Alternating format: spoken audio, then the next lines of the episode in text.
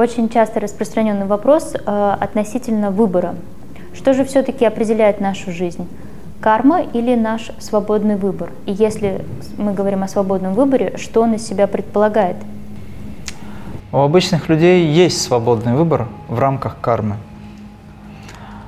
Если человек хочет подняться над этим законом, то он должен применить метод Крия, который ведет его к космическому сознанию, где он поднимается над законами кармы. Вы же, наверное, слышали, что законы кармы – это законы влияния планетарных уровней. Достаточно проявленная сила. И у людей случаются события, которые связаны с астрологией, так называемой. Это своего рода путы.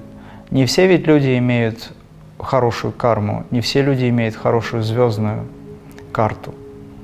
Есть у людей проблемы, и говорят, влияет на тебя Венера, Меркурий, Шани, Раху, Кету, все, что связано с этими духовно-астрологическими проявлениями. Это все элементы кармы. Человек, который движется в направлении саморазвития, он может выйти за пределы этого всего, подняться над этими законами. Этому помогает сама наука Крия, где вы эволюционируете, и с этой эволюцией вы познаете или постигаете такой уровень сознания, который позволит вам, применив эту схему или знание, подняться над этим всем. Вот поэтому многие святые призывают оставить астрологию, оставить все так называемые какие-то другие схемы или способы, которые предлагают, допустим, различные системы и направления, и просто начать молиться – Потому что только у Бога есть прерогатива решать эти задачи. Он может вытащить из этого всего, он может изменить карму, он может изменить всю астрологию, он может отменить ее, потому что так очень много раз было. Это единственная возможность. И это тоже является судьбой. Это тоже свободный выбор. У нас есть свобода выбора в обычном состоянии в рамках этих законов. В необычном состоянии, когда вы медитируете – у вас появляется еще большая сила, свобода выбора в направлении правильного понимания этих законов и выхода из них. Вот такая сложная схема.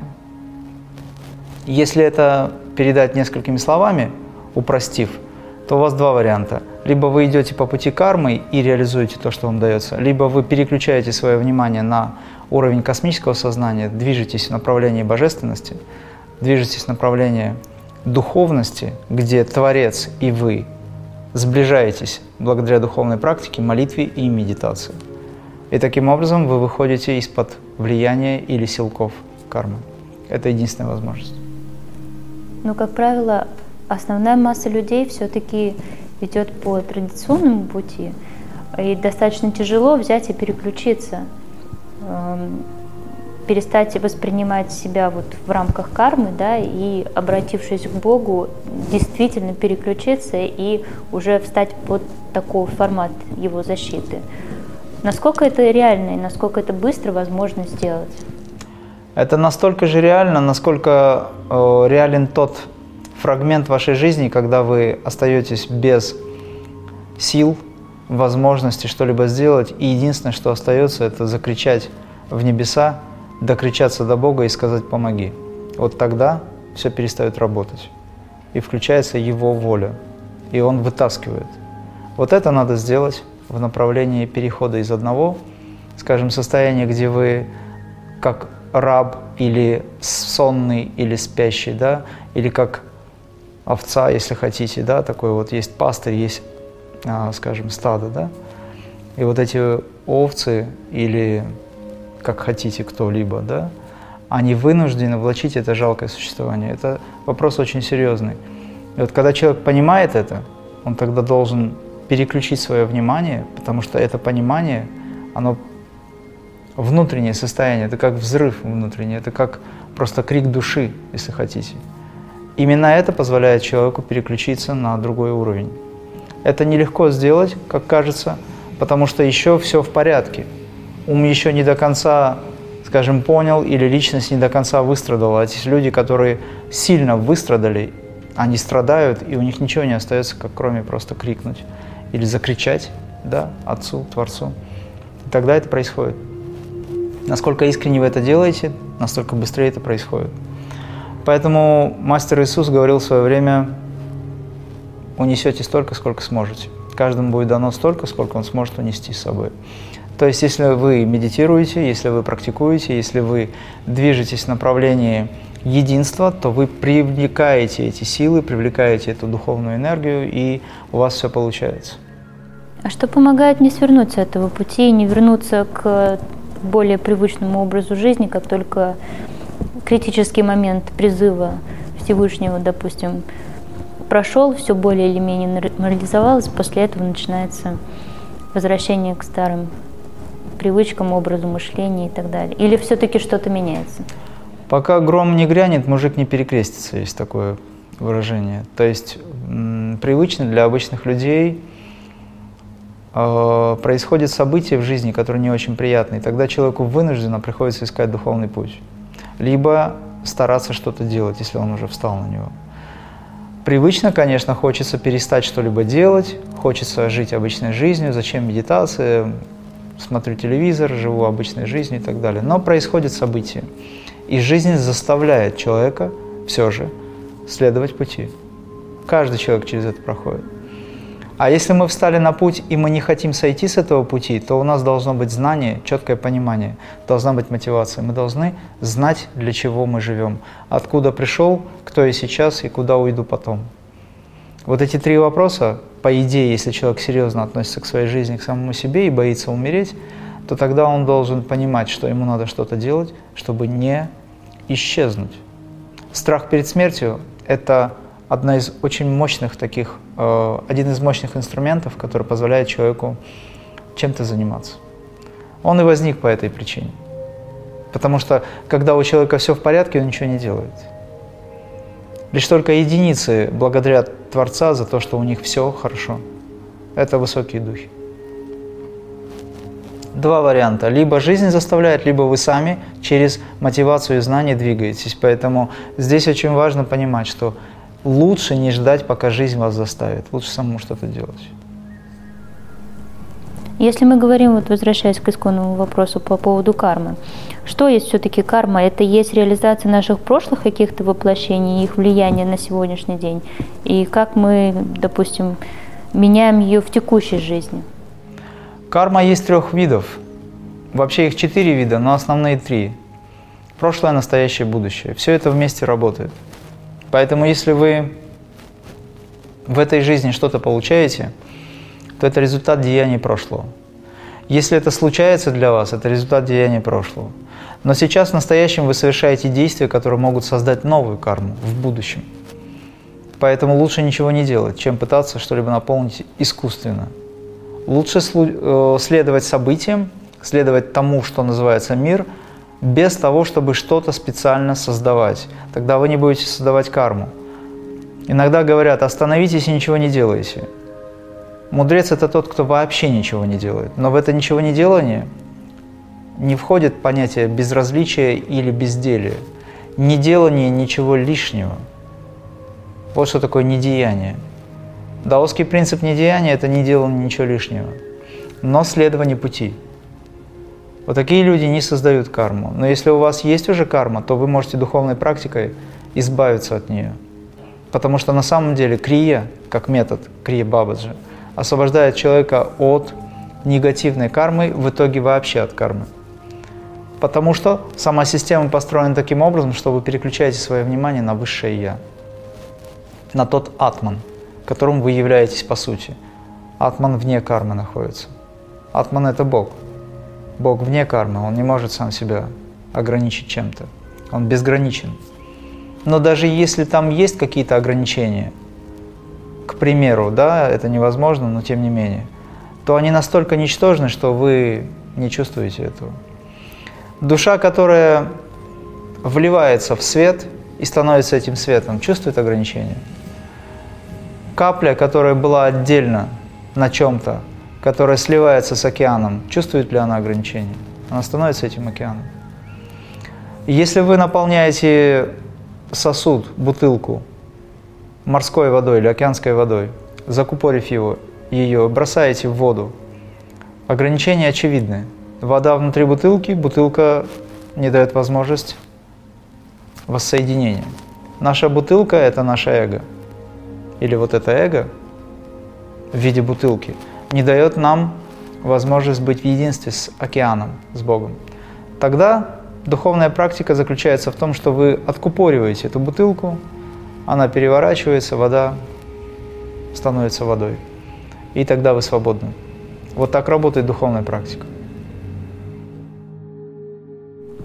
То есть, получается, сейчас, э, занимаясь духовной практикой, мы закладываем на наши последующие воплощения ту, условно говоря, уже хорошую карму, которая впоследствии позволяет нам откупорить бутылку. Если вы занимаетесь искренне, то вы можете за одну жизнь откупорить все бутылки, которые вы в свое время запечатали, образно говоря, и быть свободным уже сейчас. На пути к этому вы уже сейчас становитесь свободным. Нужно достаточно много иметь свободы, чтобы выйти или встать на духовную практику, на путь духовного практикования. Потому что есть люди, которые не свободны. Они знают о том, что они хотели бы практиковать, но у них есть бремя, которое им приходится тащить на себе. И случаются события, которые все так же продолжают мешать им встать на духовный путь. Это тяжелая карма. Тогда ему надо попросить его. Надо, скажем так, настроить, самого себя настроить, проще говоря. Ему надо попросить кого-то очень высокого, возвышенного, мастера, святого, помолиться за него, либо помочь встать на духовный путь. Тогда мастер включает свои духовные силы, и у человека открываются возможности. Мастер это не делает из эгоизма, у него нет эгоизма, он это делает как проводник духовной энергии. Все происходит таким образом, чтобы у человека появилась возможность, если он захочет. Но если этого не происходит, к примеру, то это значит, он не очень хочет. Но занимаясь духовной практикой, на будущую жизнь он себе закладывает более благоприятные условия, да. Но все зависит от того, насколько в нем сконцентрирована духовная энергия в сравнении с недуховной. Я сейчас вот такие два сравнения э, делаю специально, чтобы было понятно, что есть позитив и негатив, потому что все еще двойственное сознание – и если говорить о том, что в человеке больше духовности, то тогда возможностей в будущем, в будущем больше. Если все-таки критическая масса духовности недостаточно, а негативных качеств много, то тогда в будущем, да, возможности есть, но не такие, как он хотел бы. То есть мы сейчас, прямо сейчас создаем условия для ближайших там 10 минут нашей жизни, образно говоря. Самый простой эффект кармы, хотите, я вам скажу – Попробуйте задержать дыхание на 2 минуты сразу. Ваш вдох и выдох – это гарантированные несколько минут вашей жизни ближайшие. Вот вам карма. Вы правильно поступаете, вы делаете вдох, и тогда у вас есть возможность прожить какое-то время. Ну, вдох-выдох, дыхательный акт. Это есть причинно-следственная связь. Если вы не дышите, вы умираете. Только йог может жить вне дыхания. Обычный человек нет. Вот вам, пожалуйста, результат кармы. Ну, и есть какие-то другие, это уже не важно, примеры. Просто нужно понять, что именно та осознанная вами совершенное осознанное действие, именно то действие, которое вы осознаете, оно создает в дальнейшем какие-то события как результат. Если говорить о слиянии с Высшим Я, как отличить все-таки истинное желание от эгоистического желания богореализации? Потому что наверняка они имеют место быть оба. Истинные желания, они не направлены на собственное эго. Эгоистические желания – это мне, мое, это для меня. Истинные желания – это для кого-то, во имя чего-то. Это самое простое объяснение – даже есть люди, которые не живут от эго, они в служении находятся, они помогают, они говорят, что у меня есть желание помочь миру, и я поэтому практикую. У меня есть желание помогать своим близким. Он меньше всего заботится о себе, ровно настолько, насколько необходимо, чтобы помогать близким. А где то граница, которая, допустим, разграничивает вот эти э, два состояния, где человек самозабвенно находится в служении, допустим, забывает о себе и э, переваливает за ту критическую точку, когда, допустим, его даже физическое существование становится под угрозой. Человек, находящийся в служении, и если он это делает искренне, его физическое существование под угрозой никогда не, не окажется, потому что служение – это аспект его высшего присутствия, то есть самого Творца. И сам Творец через него заботу проводит, производит о нем, заботится о нем и заботится о тех, кто с ним встречается, с этим человеком, образно говоря, то есть об окружающих, об окружающем мире. Таким образом, Бог через руки людей делает свою высокую работу. Поэтому с человеком таким ничего не произойдет, когда все в руках Всевышнего. А если мы говорим о том, что все происходит эгоистически, и человек сам что-то делает, то он может себе позволить это, и это неплохо. Но даже и в, этом, в этой самости все равно присутствует высшее. Потому что, чтобы просто поднять руку, надо иметь энергию и дозволение свыше. Если вы осознаете этот процесс, вы сотрудник. Если вы не осознаете этот процесс, вы просто человек, которому что-то дается, и вы не знаете о том, кто это, где это, каким образом дается. То есть, проще говоря, с человеком будет происходить именно то, что необходимо для того, чтобы Творец через него исполнил свою задачу. Если он находится в служении, если он высокий проводник. Для этого надо работать. Практика йоги, кстати, нужна для того, чтобы быть хорошим проводником, быть хорошим инструментом в руках Творца. Находясь в состоянии присутствия, вы фактически выходите на самих себя – Человек, достигший единства с Атманом, не нуждается в том, чтобы что-то делать. Все и так происходит. Любое его действие, оно безупречно правильно, потому что он в этом уже универсальном состоянии. Почему? Потому что там нет эго. То есть это и есть тот самый поток, о котором часто говорят? Да. Но при этом человек не спит в этом потоке, он сознателен. Вот это важный момент. Те, кто неосознанны, они похожи на медиумов, духовных, либо каких-то других. Они говорят, не знаю, через меня поток, я не знаю, чем все кончится, но вот доверяюсь потоку. Это хорошее состояние. Но ведь у Творца есть задача для нас поинтереснее, мы должны быть сотрудниками. Сотрудник должен понимать, что происходит. Он должен быть Творцом. Как может человек быть Творцом, творцом если он не понимает, что происходит? Тогда это не Творец, это просто исполнитель. Вы часто упоминаете о служении как э, способ, вот один из способов благореализации. Но что вкладывается в понятие служения? Чем отличается она от простой помощи в миру? Прежде всего, служение – это стремление к единству с этой высшей силой. И через эту высшую силу вы, приобретая понимание, приобретаете еще и возможности. И это здорово вдохновляет. Вот это отличие самое главное. Вы, например, можете поня э, понять какого-то человека, выслушать его, помочь ему донести сумку бабушке. Это хорошее действие. Но когда вы находитесь в единстве со Творцом в этот момент, практикуя присутствие, образно говоря, пребывая в этом всем, вы можете сделать еще больше, во много, в десятки, в тысячи раз больше. И это все очень сильно заряжает.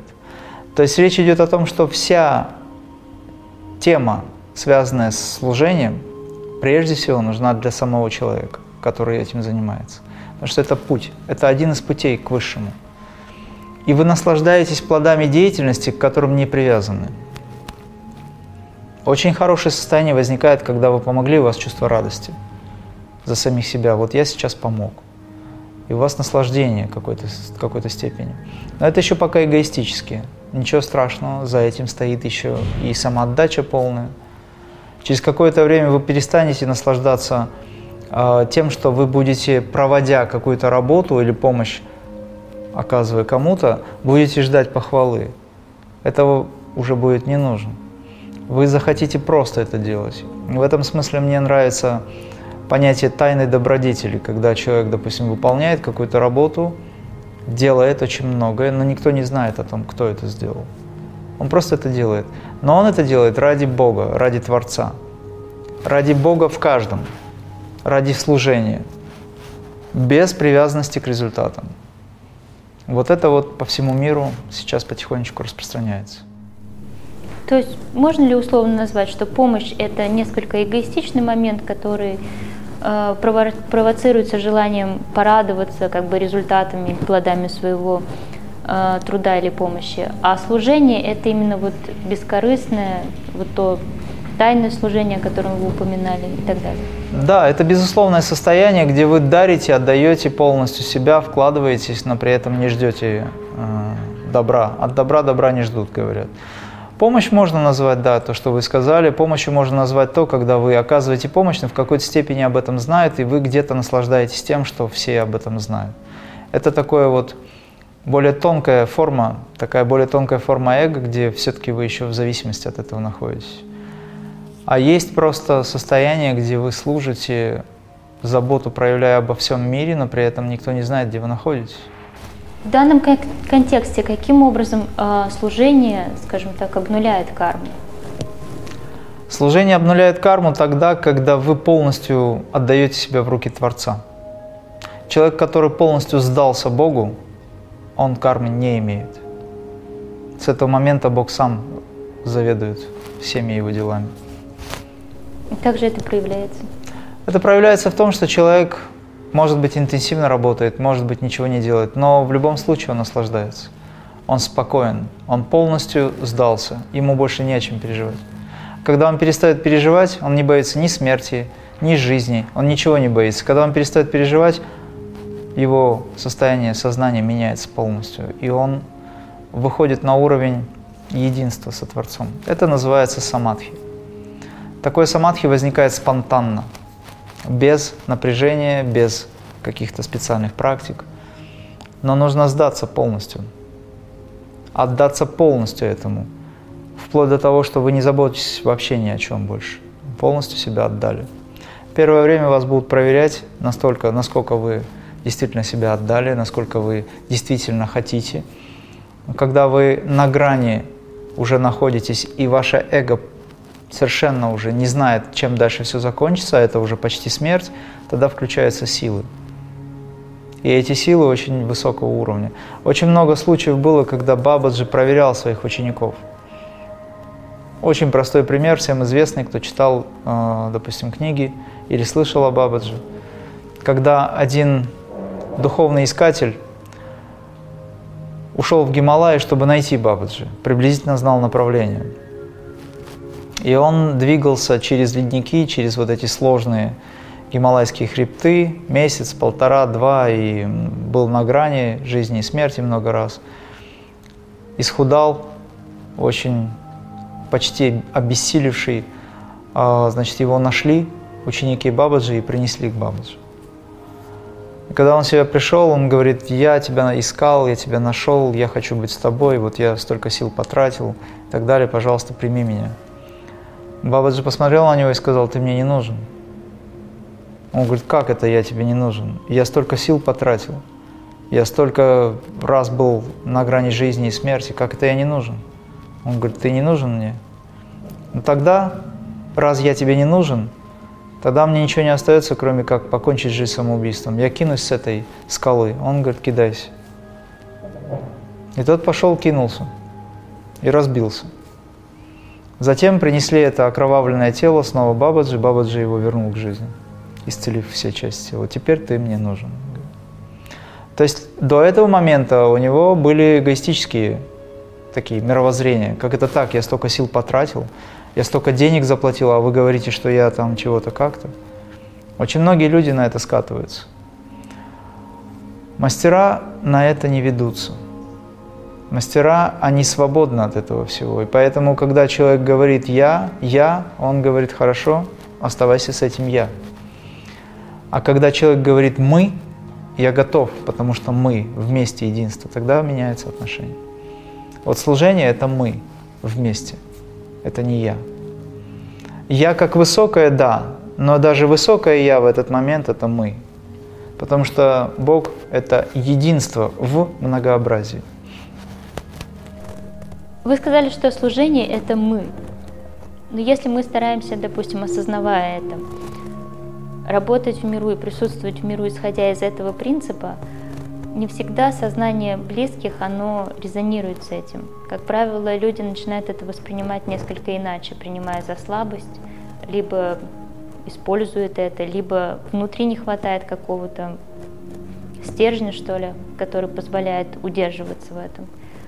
Что в такой ситуации делать? Как вот быть в этом социуме, который может еще не разделять такие взгляды? Когда вы занимаетесь служением, вы абсолютно оставляете без внимания то, чем заведует социум. Потому что социум – это социум, а вы или единство с Творцом – это вы. В данном случае идет разделение.